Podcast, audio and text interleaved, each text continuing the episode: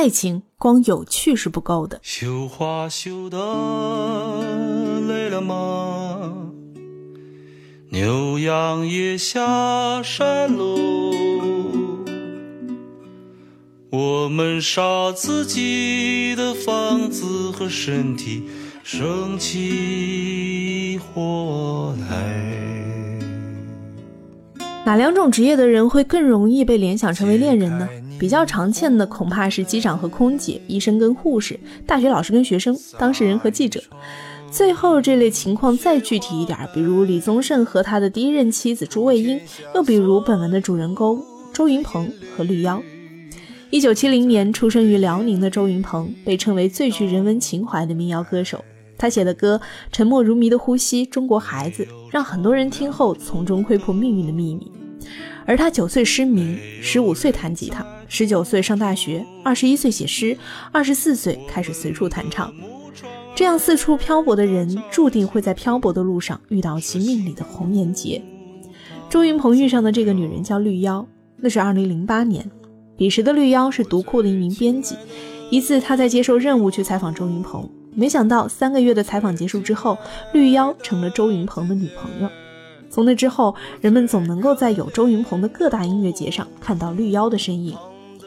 我知道周云鹏和绿妖的爱情是因为一本书。周云鹏写的《绿皮火车》，记得那个时候我搭早班机从杭州飞香港，落座靠窗的位置便开始翻读。先是读了柴静写的序，其中一段呢是柴静曾经在采访当中问绿妖为什么要跟周云鹏在一起。绿妖说，王小波小说里写一个母亲对女儿说，一辈子很长，要跟一个有趣的人在一起，就为了这个吗？有趣多难啊！究竟周云鹏有着哪些不为人知的方面，让这个女人觉得有趣呢？他们的恋爱又发生过怎样有趣的故事呢？一堆奇妙的设想令我一下飞机还顾不得提取行李，便急忙打开手机，欲搜索更多他俩的爱情细节。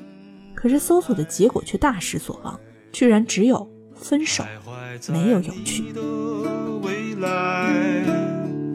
徘徊在我的未来。徘徊在水里、火里、汤里，冒着热气，期待，期待更好的人到来，期待更美的人到来，期待我们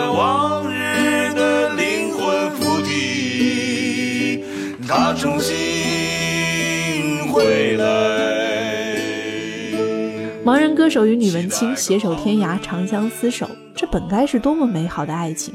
作为旁观者的我，带着满心的遗憾及不甘，在专访周云鹏时，一接通电话便直奔主题，急着探问他和绿妖分开的原因。周云鹏说，更多是两个人的生活和所从事的事业的矛盾吧。我经常巡演，是必须不同城市到处跑的，没法长期住在一个地方。而且中国又特别大，去不同城市都特别远。而他因为要写长篇小说，就需要过定居的生活，不然时间如果被割裂成一块一块的，就会很麻烦。今天在杭州，明天去北京，后天要去上海的，就不容易进入写作的状态。在周云鹏的言语间，我听不出伤感和不舍，更多的是一种作为局外人的理性的判断，没有遗憾。或许分手的结局是他们的性格使然吧。有的人要到处走，有的人喜欢在一个地方安定下来，安安静静的去创作。他们都过上了更适合自己内心的生活，也卸下了以爱为名的沉重负担。周云鹏说，他们分开之后各自生活的都挺快乐，证明分开并不是悲剧性的结束。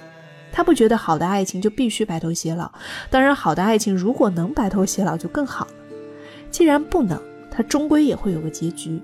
生命都是有限的，什么东西都不会永久，都会有个结局。分开后彼此没有仇恨，彼此的生活变得更美好了，这样的结局也很好。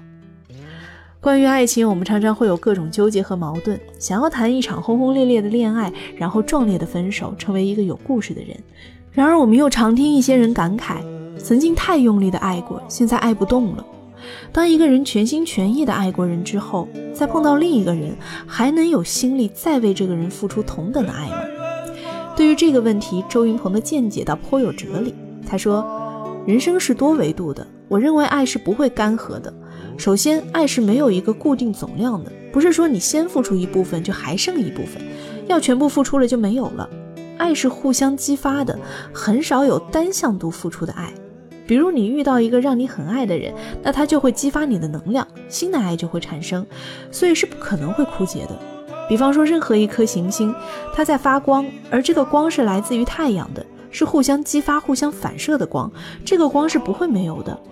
只要遇到能够激发你的人，你还是能唤起新的爱的能力的。而且不光是爱情，任何形式的爱都不会枯竭。有的人做公益或是爱父母、爱朋友，他是越爱越丰富的，不可能比那些保守的不敢爱的人更容易枯竭。我以为一个将爱看得如此透彻的音乐人，总会用写歌的方式来纪念对方吧。然而却得到了不同的答案，不是不够爱，而是需要沉淀。周云鹏和绿妖的爱情关系里，后者是前者的爱人、拐杖、手眼。回到开头说的职业恋爱联想，并不见得从事这些职业的人就是最相互契合的。或许只是因为类似的工作属性和社交圈，让他们有更多的时间相互了解，从而擦出爱情火花的可能性也就更高。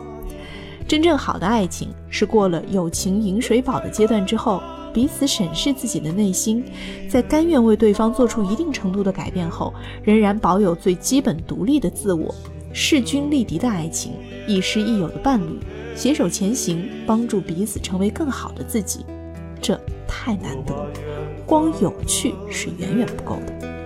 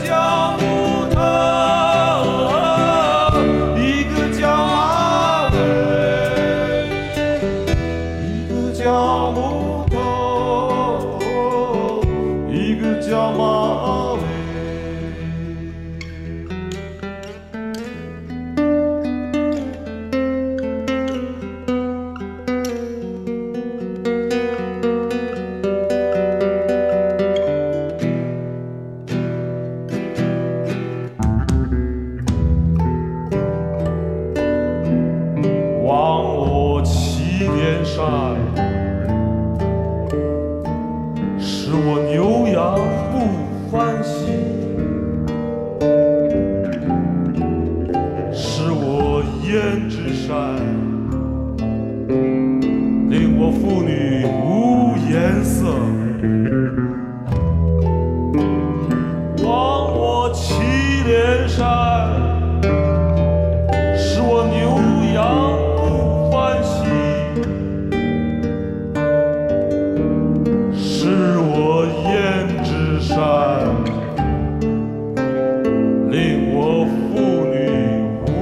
és o